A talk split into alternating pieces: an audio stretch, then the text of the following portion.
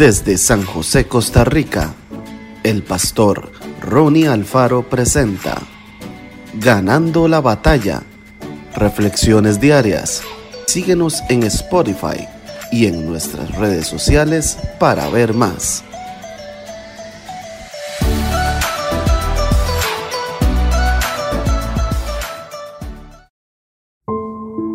Tengan todos muy buenos días, el Señor les bendiga grandemente en este miércoles 5 de mayo del año 2021. El devocional que quiero compartir contigo hoy se llama Suicidio. Salmos 51:12. Vuélveme el gozo de tu salvación y espíritu noble me sustente. Las noticias de la tarde informaban que un hombre joven se había arrojado desde el balcón de su apartamento ubicado en el décimo piso de un moderno edificio.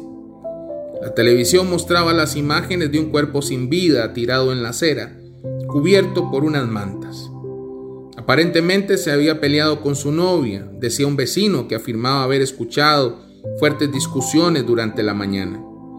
Estoy segura de que consumía drogas, comentaba una señora mientras empujaba su carrito de compras. Pero en realidad Nadie sabía por qué un muchacho lleno de vida había tomado esa decisión.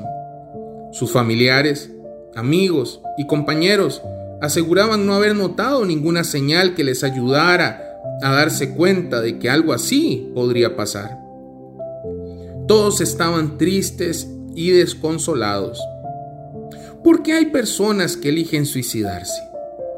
¿Por qué prefieren morir antes de vivir? Posiblemente habrá situaciones que nos harán pensar que la vida no tiene sentido, que no hay ningún motivo para vivir. Y tal vez sintamos la tentación de elegir el suicidio como una solución para los problemas. Pero no nos equivoquemos.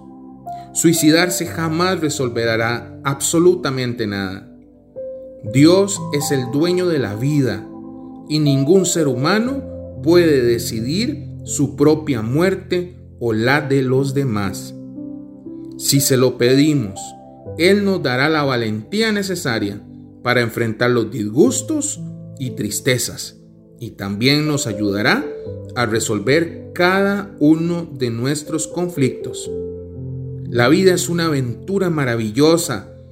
Pidámosle a Dios que nos ayude a ser libres de las tristezas y a triunfar en medio de los problemas hablemos con nuestra familia y nuestros amigos.